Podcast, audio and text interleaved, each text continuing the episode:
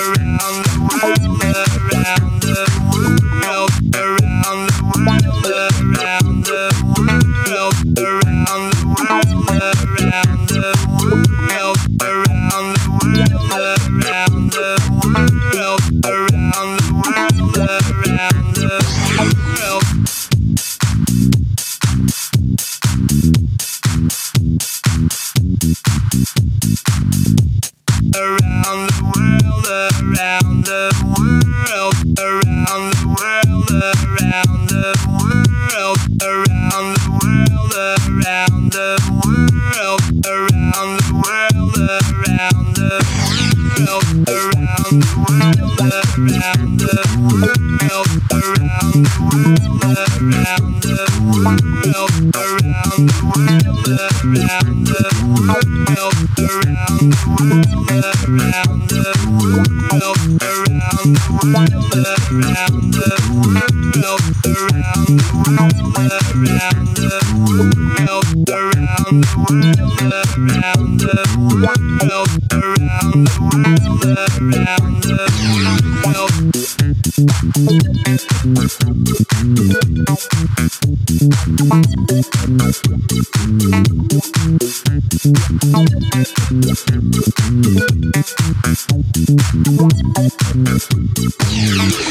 Attention, un Daft Punk peut en cacher un autre. Euh, évidemment, avec ce qui va arriver comme interview, c'était un peu logique d'abord de faire une place d'honneur à ce groupe euh, important dans la chanson française, dans la musique française, Daft Punk, avec le nouveau titre, l'inédit, euh, à l'occasion de la ressortie de leur dernier album, et puis l'un de leurs plus grands succès mondial, Around the World. Justement, autour du monde, eh bien, on va retrouver Solal, notre invité fil rouge depuis juin 2021. Nous lui tendons régulièrement le micro, Solal a décidé de faire le tour du monde à pied.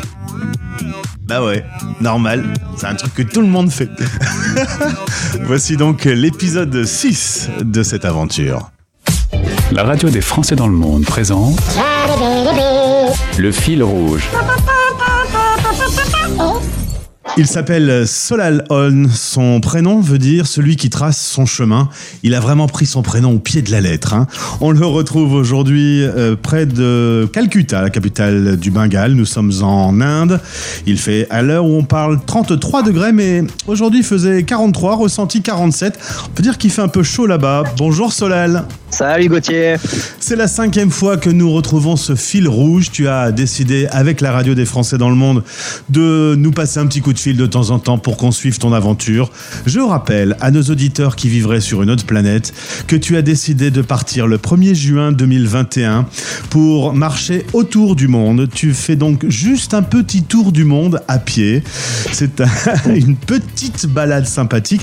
Dis donc, Solal, tu te serais pas un peu embourgeoisé euh, sur ton Instagram maintenant, il est plus écrit Tour du monde à pied, il est écrit World Tour on Foot. bien vu, bien vu.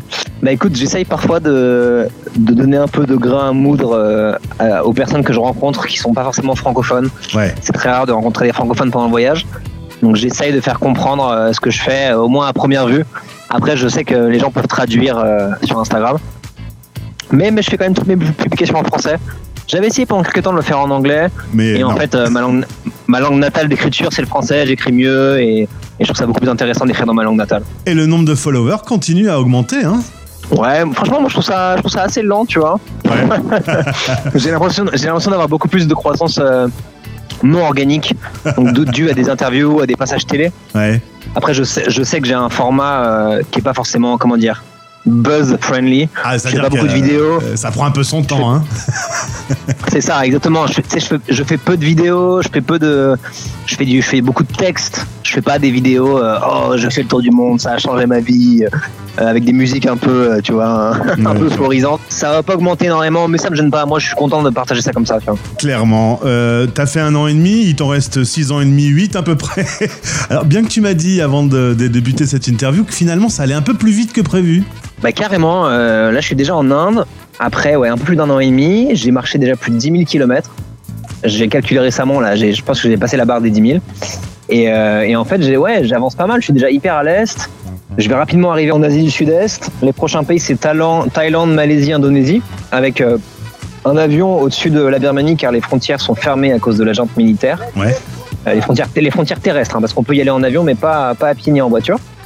Et donc, euh, il se peut que j'arrive euh, voilà, en Amérique ou en Océanie assez rapidement parce que la Thaïlande, je vais y rester 2-3 mois, la Malaisie, un mois, l'Indonésie, après, j'essaie de trouver un bateau, faire du bateau stop en tant qu'équipier, voilà, en tant que en tant qu'accompagnant sur le bateau et euh, aller vers l'est. Donc là, ça sera vraiment où le bateau m'amènera, euh, que ça soit l'Australie ou euh, franchement, je sais pas, ça peut être l'Amérique du Sud comme l'Amérique centrale. Ça va vraiment, vraiment dépendre du bateau. Solal, t'es sûr de faire un tour du monde à pied et tu le fais pas en courant hein? J'avance bien, je fais des bonnes journées, donc euh, les, kilomètres, euh, ça m'oncelle. La dernière fois qu'on s'est parlé, tu avais dû rentrer en France. Il y avait eu euh, un petit incident en Iran. On t'avait volé euh, tes papiers. euh, donc euh, l'ambassade t'a renvoyé euh, en France. Ça tombait bien, c'était les fêtes de Noël.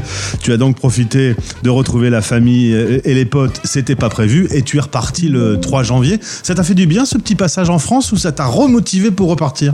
Alors ça m'a clairement remotivé pour partir. J'avais l'impression que j'avais un peu rien à faire en France.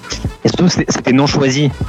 Donc euh, c'était encore moins agréable. Bon après, évidemment, j'ai adoré hein, voir, ma famille, voir mes potes, euh, refaire une ou deux fiesta, euh, voilà, voir des Françaises. Il y avait énormément d'aspects positifs. Mais, euh, mais moi, je voyais, je voyais tous ces gens le week-end. Et la semaine, en fait, les gens vivent leur vie. Moi, j'ai j'ai pas de vie en France en ce moment. Bah oui. Donc c'était, j'étais un peu en suspens, euh, comme un, comme un petit nuage euh, dans, un- dans une France qui avance et moi qui ai mon projet ailleurs. Les deux qui étaient les plus contents, ça devait être euh, tes pieds parce qu'ils ont pu se reposer un peu. Moi, j'ai continué à faire du sport, hein, faut pas Ah, non plus. bah, pas évidemment. exagérer. Il faut évidemment. Alors euh, là, tu vas en l'occurrence te déconnecter un peu. Tu seras plus sur Instagram. On pourra plus te parler parce que tu vas vivre une période de méditation silencieuse dans quelques semaines. Exactement. Euh, là, je suis euh, donc à Calcutta et dans, dans une quinzaine de jours, je fais, avant de m'envoler pour la Thaïlande, une méditation silencieuse qui s'appelle Vipassana. C'est le nom d'un du voilà d'un- d'une forme de méditation euh, inspirée du bouddhisme qui a été qui a été créée dans les années 70. Et donc c'est un modèle pour pour les gens qui font la première fois d'une dizaine de jours de méditation avec un cours d'introduction et, euh, voilà 10, 10 jours de 10 heures de méditation par jour environ un peu moins avec euh, deux repas. On arrête de manger assez tôt dans la journée. Euh, on se lève tôt aussi. On se lève à, entre 4 et 5 heures du matin. Il n'y a pas de téléphone. T'as pas le droit d'écriture, pas le droit d'écouter de la musique, pas le droit de faire de, pas le droit de, faire de sport. Il n'y a pas le droit au bavardage, à la discussion avec les autres méditants. Et il n'y a même pas le droit au, eye contact. Donc c'est vraiment dans sa bulle, dans son mental pour, pour déconnecter et pour euh, se concentrer pleinement sur, euh, sur soi. Ah ouais, Viva, Vi- Vipassana, c'est exactement fait pour moi, ça, ce truc-là, je crois. Incroyable. Mais euh, je, suis, je suis super curieux de comment ça va se passer. Ça faisait longtemps que je voulais le faire. J'avais déjà postulé en 2019, mais en Europe, il y a moins de- beaucoup moins de centres. C'est né en Inde.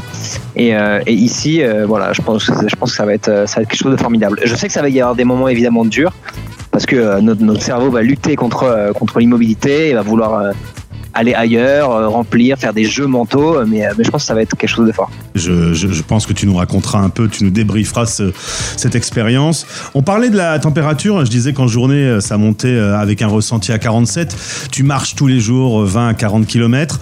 Euh, t'es pas, t'es pas accablé par la chaleur, toi. Tu, tu m'as même dit que quand tu, tu faisais rien et que tu avais l'air de la mer, tu avais plus chaud que quand tu, tu marchais.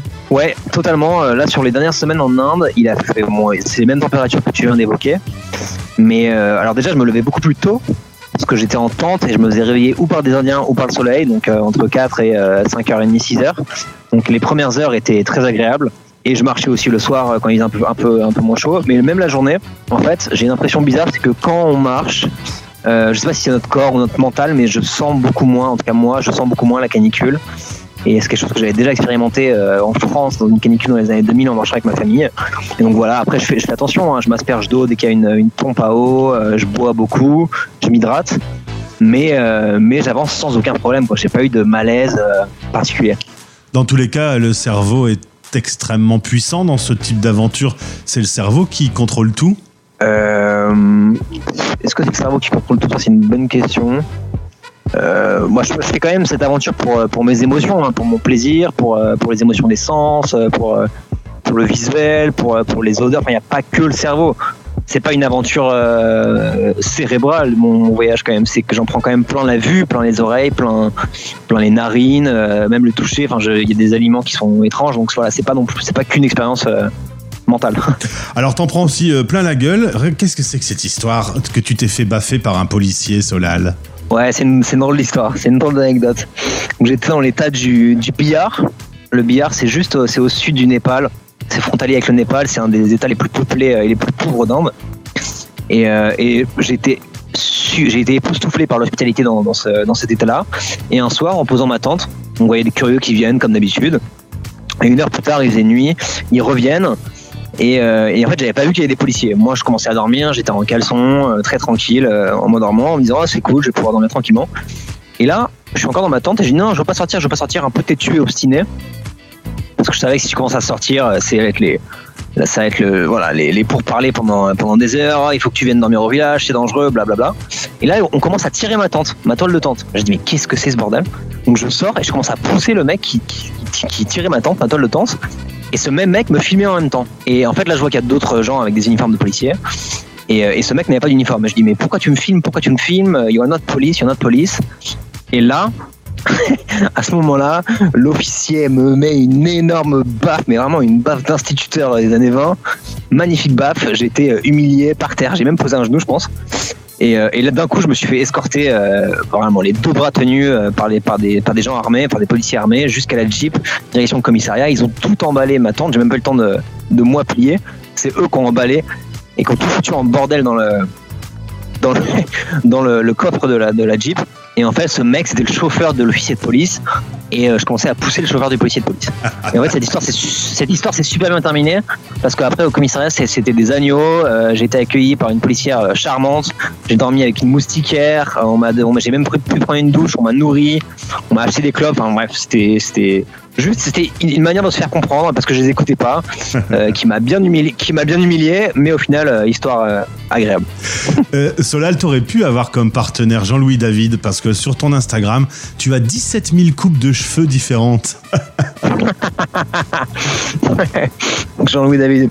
Bah là, j'ai encore eu, euh, j'ai encore eu des nouvelles coupes de cheveux. euh, je, suis passé chez le barbier euh, récemment là, à Kolkata, à Calcutta. C'est trop bien parce que tu vas chez le barbier, ça te coûte euh, 70 centimes. En plus, il te fait un petit massage des yeux, un petit massage du crâne. et il te rase, il à la, lame. Donc super agréable. Mais ouais, je me suis rasé, je me suis rasé les cheveux en fait au Népal là récemment parce que j'ai découvert dans un restaurant en me regardant dans un miroir, je savais même pas, j'avais une euh, une énorme tique sur la lèvre, sur la moustache. Donc là, vraiment, je me suis dit, ok, horrifié, euh, ça se trouve, j'en ai d'autres. J'avais les cheveux, je commençais à avoir les cheveux assez longs, j'avais quand même un peu de barbe. Donc je suis allé directement chez le coiffeur, j'ai demandé à tout raser, s'il vous plaît, euh, pour éliminer tous les risques. Euh, J'ai euh, une petite question. Euh, souvent, je parle de toi et, que la radio suit ton aventure. Souvent, les gens disent mais comment il fait au niveau des sous? Voilà, c'est un- une espèce d'obsession, je pense, de l'occidental. Tu voyages avec peu d'argent. Tu arrives à, fonctionner assez facilement. Il n'y a pas de, de soucis au quotidien? Il n'y a pas de soucis au quotidien. Évidemment, alors j'avais économisé pas mal d'argent, une quinzaine de milliers d'euros au début du voyage. À la suite de ça, donc il y a la page Instagram qui s'est créée et j'ai créé une cagnotte euh, pour essayer d'augmenter un peu mon budget mensuel, qui est vraiment pas énorme. hein. Je dois être, après ça dépend des pays, mais euh, je fixé un maximum de 150-200 euros par mois que j'arrive plutôt à tenir. Même si en Asie, là, ça commence à être un peu compliqué avec les prix des visas. Euh, j'ai pris 125 au Népal, tu vois, 135 euh, en Inde. Et en fait, je me ferme pas la porte dans le futur. À, par exemple, là, si un, bateau, un bateau en bateau stop m'amène en Australie, je me fais un visa, euh, un working holiday visa, je fais 3-4 mois, je me fais 15 000 dollars et je repars comme ça avec une, un beau, euh, un beau matelas financier. Là, pour l'instant, je, pense que je pourrais tenir tout mon tour du monde encore avec, euh, avec l'argent qui me reste. Euh, mais euh, je me dis que ça pourrait être sympa d'avoir une, voilà, une- vraiment d'être d'être super confortable pour les deux derniers continents, euh, l'Amérique et un bout d'Afrique euh, la fin. Appelle Jean-Louis David. Euh, dernière chose, ce qui est très paradoxal dans ton aventure, c'est que tu fais tout ça tout seul, mais tu passes ton temps à rencontrer des gens. Euh, là, je me promène sur tes photos Instagram, tu croises plein de gens. Euh, dans ton regard, on voit que tu, tu, tu dévores euh, ce que tu découvres. Euh, ce sont des rencontres qui, soient, qui sont sans doute assez passionnantes. Mais du coup, euh, ça te rend pas triste de devoir les quitter à chaque fois? Bah non, parce que je sais qu'il y en aura d'autres. euh, Il y, aura toujours d'autres gens formidables à rencontrer, tu vois. Et aussi, j'ai quand même la liberté de, si j'ai envie de m'arrêter euh, un peu plus qu'une seule nuit, euh, je peux le faire. Mais euh, il y a énormément de gens que je rencontre en fait, que tu vas voir dans les photos, où euh, la rencontre est super agréable. Voilà, je discute avec eux, on ramène l'anglophone du village, euh, je discute un peu. Mais on va pas très loin dans l'intimité. On va jamais très loin dans l'intimité. Euh, parce que voilà, la communication est compliquée. Les gens qui m'accueillent, souvent, ils parlent pas très bien anglais. Tu vois, la dernière fois, je me suis fait accueillir. C'est une petite famille musulmane dans un, dans un village. Il y avait les deux, fi- deux filles aînées qui parlaient anglais, mais même elles, c'était limité. Donc ça va pas très très loin. Ça va pas très très loin. Donc c'est pour ça que c'est pas non plus une blessure énorme parce que Une déchirure. voilà, t'ouvres pas ton, Voilà, t'ouvres pas ton cœur non plus. Tu racontes, enfin, ils connaissent un bout de ta vie, mais ils connaissent pas toute ta vie. Euh, donc c'est c'est pas des c'est des, c'est des belles relations, hein, c'est des super belles rencontres bien sûr. Mais euh, voilà, c'est pas ton meilleur ami de voyage euh, qui t'a passé deux mois, qui est un Français. Ça, pas ça, par exemple, ça m'est arrivé au Népal, et là c'était plus dur. Mm. Parce que j'ai passé deux semaines et demie avec un Français Simon, un pote de pote avec qui on m'a mis en contact. Et lui, on a fait voilà, on a fait une semaine de trek, une semaine dans un temple de méditation bouddhiste. Là, on s'est trop marré parce que français, parce que euh, même délire, même blague, même humour, même euh, même goûts musicaux. Enfin, on s'est on s'est régalé. Et là, le kiffer, c'était plus difficile. Je comprends. En tout cas, euh, maintenant c'est méditation pendant 10 jours, puis tu vas vers la Thaïlande. On se retrouvera euh, dans ce coin-là dans quelques mois. Je te souhaite, au nom de tous les auditeurs qui suivent ton aventure, euh, ben, de faire un magnifique tour du monde à pied. Merci beaucoup, Gauthier. Et à bientôt, salut. Salut. Vous écoutez Les Français Parle au français. parlent au français. Parrainé par Santexpat, le partenaire santé des Français de l'étranger. À l'étranger, les coûts de santé sont un vrai casse-tête. Les experts santexpat.fr vous accompagnent dans la jungle des assurances santé. Rendez-vous sur santexpat.fr. Je vous invite à aller faire un petit tour tout de suite sur françaisdanslemonde.fr. On vient de mettre un article sur la page d'accueil, l'actu de votre radio, et vous trouverez un article qui raconte l'histoire de Solal et surtout euh, vous pouvez réécouter tous les fils rouges depuis le début de son aventure. C'est maintenant sur françaisdanslemonde.fr. J'embrasse Solal qui donc euh, nous écoutait là un peu au bout du monde. C'est reparti en musique, les années 80 avec Yazoo, Don't Go.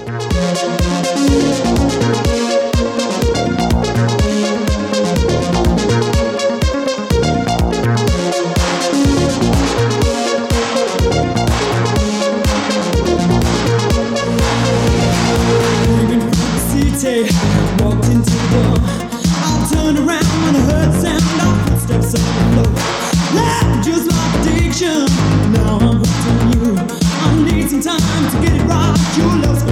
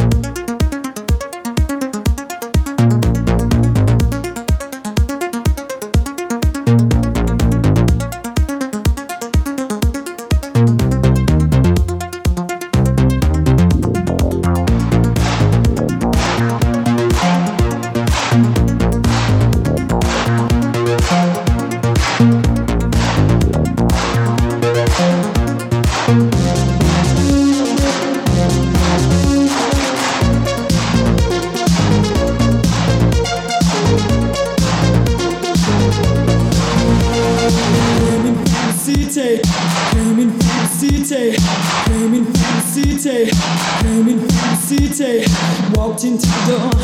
I turned around when I heard the sound of footsteps on the floor. Said he was killer, now I know it's true. I'm dead when you walk out the door. Hey babe, I'm through. Can't stop now, don't you know? I never let you go.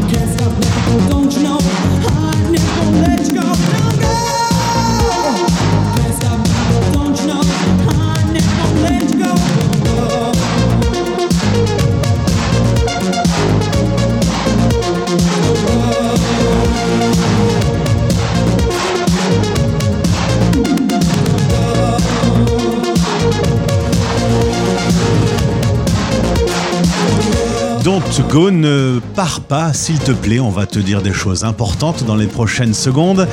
D'abord, euh, ce qui est important, c'est qu'on n'est pas très très loin du week-end. Et c'est donc une bonne nouvelle. Ça veut dire qu'on va retrouver un nouveau classement du top 10, animé par Olivier. Olivier est animateur sur la radio des Français dans le monde depuis son studio à Londres.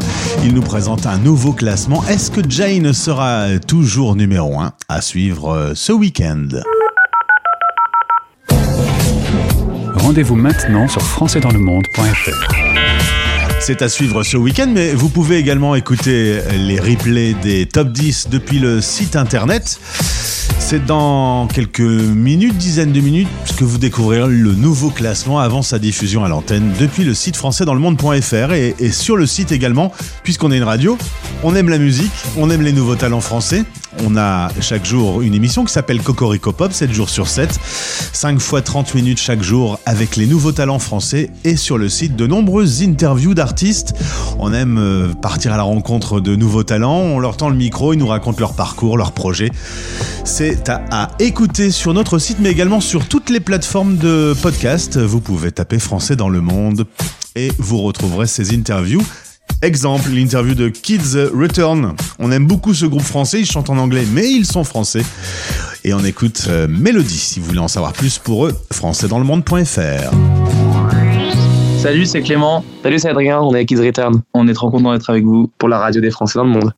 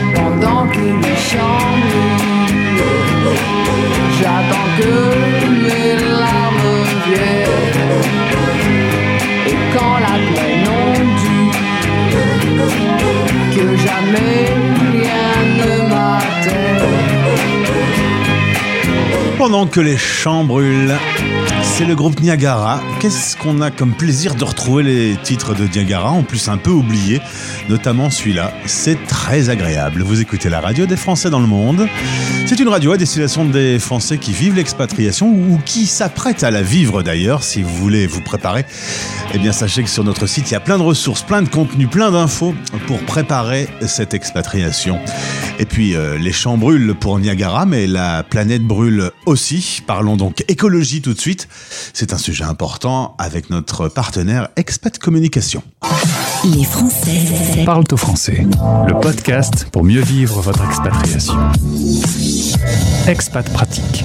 La radio des Français dans le monde est partenaire avec Expat Communication de ce fameux baromètre qui va cette euh, euh, fois-ci sans doute vous agiter un peu les neurones. Bonjour Sabine. Bonjour Gauthier, bonjour à tous. On va se lancer dans un grand et vaste thème qui a déjà fait débat entre nous avant de prendre l'antenne pour l'enregistrement de cette séquence. C'est vrai, on en discute, euh, on en discute pas mal. C'est la conscience écologique et l'expatriation. Euh, Nous avons euh, des résultats d'une enquête, c'est la quatrième donc de l'année. 2114 personnes ont répondu à cette enquête. Et euh, on peut dire que les résultats sont et contrastés et paradoxaux. Euh, on va essayer de, zoomer ensemble euh, là-dessus. Pourquoi quand on parle d'écologie, on a des résultats qui sont contrastés, euh, Sabine? Contrastés et paradoxaux, effectivement. Pourquoi? Parce que c'est un sujet qui rassemble et qui divise. C'est un sujet qui passionne. C'est un sujet où les gens peuvent s'enflammer assez vite. Et en même temps, euh, c'est un sujet où, c'est ce que nous disent les expatriés, ils sont conscients, euh, comme tout à chacun visiblement, qu'il y a un gros problème aujourd'hui, qu'il y a une urgence climatique et qu'il faut, c'est ce qu'on, ce se disait juste avant. Voilà, il faut, il faut vraiment faire quelque chose. Maintenant, que faire?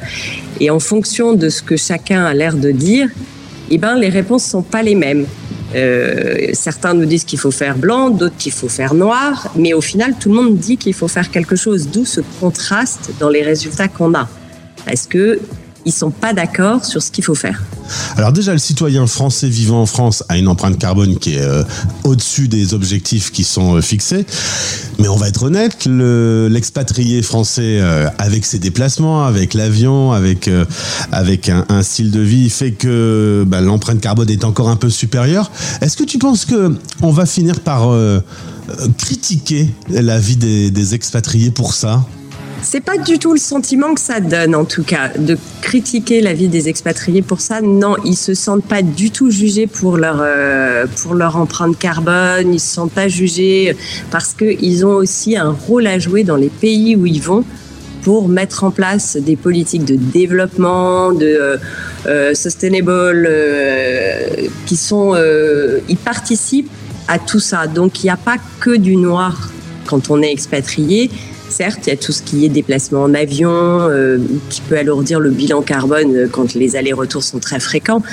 Mais euh, il y a quand même une véritable prise de conscience, puisqu'on a quand même 89% qui se disent conscients des enjeux climatiques et 50% qui en ont une très bonne connaissance. Donc, certes, ce sont des, euh, ce sont des perceptions qu'ils ont. Et là, on rentre dans le contraste, parce que quand on leur demande si leur empreinte carbone a augmenté, diminué, bah là, on se rend compte que, bah, au final, ils savent plus trop. Euh, certains disent, bah non, moi ça baisse, d'autres disent, bah oui, ça augmente un petit peu. Et puis on arrive à l'équilibre quand on fait le- la moyenne des deux. Mais l'expatrié n'a pas que un rôle d'élévation d'empreinte carbone dans le monde. Il a aussi un rôle de sensibilisation et c'est ce rôle-là qui est extrêmement, euh, extrêmement important. Si on regarde un peu les chiffres, euh, il y a un grand oui sur la connaissance de l'enjeu. Clairement, on sait, et c'est maintenant intégré, ce qui est quand même très différent d'il y a 10 ans, par exemple, euh, qu'il y a un sujet. Voilà, ça on le sait. Il y a une véritable prise de conscience, qu'on soit expatrié ou non, il y a une véritable prise de conscience et c'est vraiment ce que euh, l'enquête voulait mettre en avant, c'est de savoir si chacun était conscient de l'enjeu et sortir du, cliché oh je suis expatrié ça me concerne plus je prends l'avion à droite à gauche non il y a une véritable prise de conscience de est-ce que je peux me déplacer de la même façon qu'avant? Est-ce que je vais pas plutôt euh, limiter mes déplacements dans la région où je suis plutôt que de faire des allers-retours long courrier vers mon pays d'origine? Il y a quand même une bonne partie des expatriés 42% qui disent qu'ils sont prêts à réduire leurs allers-retours sur leur pays d'origine. Donc se concentrer plus sur leur, euh, leur région euh, du monde où ils sont expatriés pour limiter leur empreinte carbone. Et 70%, ce qui est énorme, qui consomment local. Alors consommation locale, c'est euh, éviter tout ce qui est importé avec une forte empreinte carbone. c'est, ça, reste, ça, reste des pratiques qui peuvent paraître insuffisantes pour certains, mais qui sont une prise de conscience réelle que chacun a un rôle à jouer, quelle que soit la façon dont il le joue, mais il a un rôle à jouer. Alors Sabine, pour zoomer sur ce résultat contrasté, oui, il y a un enjeu, on, le sait, mais concrètement, on ne sait pas euh, vraiment quoi faire. Quels sont aujourd'hui les leviers d'action à utiliser? Alors, les, les leviers d'action, ils sont, euh, ils sont nombreux. Alors, le- dans l'enquête, on, on ne proposait pas de solution. Euh, on avait vraiment un, un- une, c'est une enquête pour faire un panorama sur qu'est-ce que les expatriés font et, euh, et pour pouvoir continuer ensuite sur une réflexion. Voilà, qu'est-ce qui est fait aujourd'hui, qu'est-ce qu'on peut améliorer, quel est le rôle que tout à chacun peut avoir pour euh, développer euh, les, les mesures véritablement à mettre en, en place et autres, et tout ça avec l'appui de scientifiques pour pouvoir se baser sur des données concrètes et non pas juste sur des paroles en l'air. Euh, à aujourd'hui, les expatriés, leur premier levier, c'est la consommation locale. Comme je te disais juste avant, voilà, ils, essayent de consommer local pour éviter tout l'empreinte, toute l'empreinte carbone de tout ce qui est importé, qui vient du pays d'origine, qui vient de, de l'autre bout de la planète, alors que finalement, en changeant de marque, on peut peut-être trouver quelque chose sur place qui sera tout aussi euh, tout aussi euh, utilisable, consommable, euh, quel que soit le point de vue euh, dans lequel on se place, c'est la consommation locale qui va primer. C'est ce qui pour eux est le plus simple à mettre en place. 70% Après, la, la réponse sur la 70%, consommation oui, locale. c'est énorme. Ouais. Oui, oui. Et 42% qui sont prêts à limiter les allers-retours vers le pays d'origine. Donc, c'est-à-dire diminuer les allers-retours sur un coup de tête. Bah, tiens, je rentre un week-end dans mon pays. Euh, alors, euh, après, en fonction de là où ils sont euh, dans le globe, c'est vrai que l'impact carbone n'est pas le même. Mais il y a quand même une véritable prise de conscience que on peut limiter sans pour autant euh, supprimer, mais limiter des allers-retours qui ne sont pas indispensables. Et, euh, et ça, ça va, ça, ça va forcément. On est en transition. On, On est en transition, véritable ouais. transition sur ça. Ouais. Alors, les bonnes pratiques des expats, ce qui est drôle, c'est qu'il y a une partie qui a répondu euh, en vrai, il n'y a aucune bonne pratique. Alors, si on isole ceux qui ont dit j'ai aucune solution, on, on verra plus tard. Qu'est-ce qu'on peut proposer comme bonne pratique? Les, les- bonnes pratiques, c'est euh, c'est- qu'est-ce que chacun met en, place chez soi? Est-ce que est-ce qu'on continue à trier? Est-ce que ça a vraiment un impact? Est-ce que est-ce que la pollution numérique existe vraiment? Est-ce que il y, a- il y a plein de petites choses. Oui, il y en a certains qui sont ce qu'on appelle les euh, climato-sceptiques, hein, qui disent que bon non, de toute façon, euh, ça dépend pas de nous. Euh, bah, ça dépend quand même un peu de tout le monde. Et c'est vrai que moi j'aime beaucoup ce verbatim qui dit bah, chaque petit geste compte. Euh, et puis euh, notre planète appréciera. Euh, oui, chaque petit geste compte. Alors c'est pas forcément suffisant pour certains, c'est déjà beaucoup pour d'autres. Et puis c'est avec des petites gouttes qu'on fait des rivières. hein. Donc ce, qui est, important, c'est d'avoir un élément déclencheur, une prise de conscience, et après de mettre en place tout un système de, sensibilisation, d'information et de, et de compréhension des enjeux, parce que agir pour quelque chose quand on ne sait pas sur quoi il faut agir véritablement, c'est très Mmh, difficile. Bien sûr. Et, euh, et c'est pour ça que voilà, on s'est appuyé avec un scientifique euh, pour euh, pour étudier ça, pour savoir qu'est-ce qu'il faut véritablement mettre en place. Et ça, ce sera euh, voilà la suite, la suite de cette de cette enquête qui n'était qu'un point de départ pour pour cette problématique, cette urgence même euh, climatique aujourd'hui. Résultat, euh, c'est disponible sur françaisdanslemonde.fr et puis on va terminer cette euh, interview en faisant un zoom sur le dernier baromètre de l'année. Alors là, on se détend un tout petit peu, on est dans quelque chose qui est un peu moins tendu. Pour terminer euh, 2022, on parle de la culture en expatriation.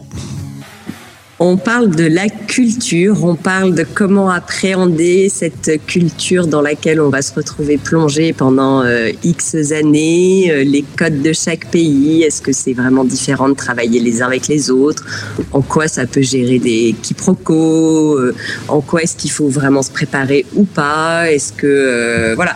Et puis on arrive vers les fêtes de fin d'année, donc euh, chaque pays va aussi avoir une approche un peu différente des fêtes. Donc c'est toujours, euh, c'est toujours intéressant de voir comment les expatriés se fondent ou pas dans les, euh, dans les cultures locales et les coutumes de leur pays euh, d'accueil. Alors. En allant faire un petit tour pour voir les résultats sur la conscience écologique, vous pouvez en même temps répondre à la nouvelle enquête, la dernière de 2022, parce qu'en effet, au bout de- du chemin, ce sont les fêtes de fin d'année.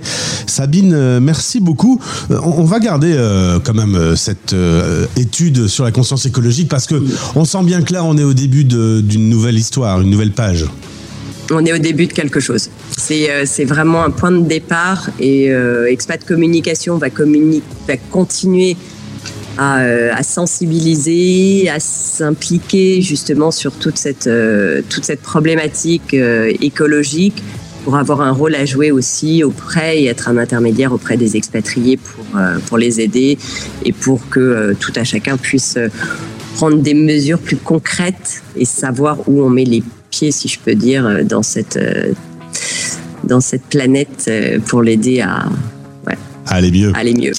Ouais. Ben, bon courage à toi, c'est toi qui fais ces études au sein d'Expat Communication. À très vite, Sabine. À très vite, merci Gauthier, très belle journée. Les Français. Partez. Les Français. Parle au français. Parlent au français. Parrainé par Santexpat, le partenaire santé des Français de l'étranger. Santexpat.fr, des offres assurantielles sur mesure qui simplifient l'accès à la santé pour une tranquillité d'esprit garantie. Rendez-vous sur santexpat.fr.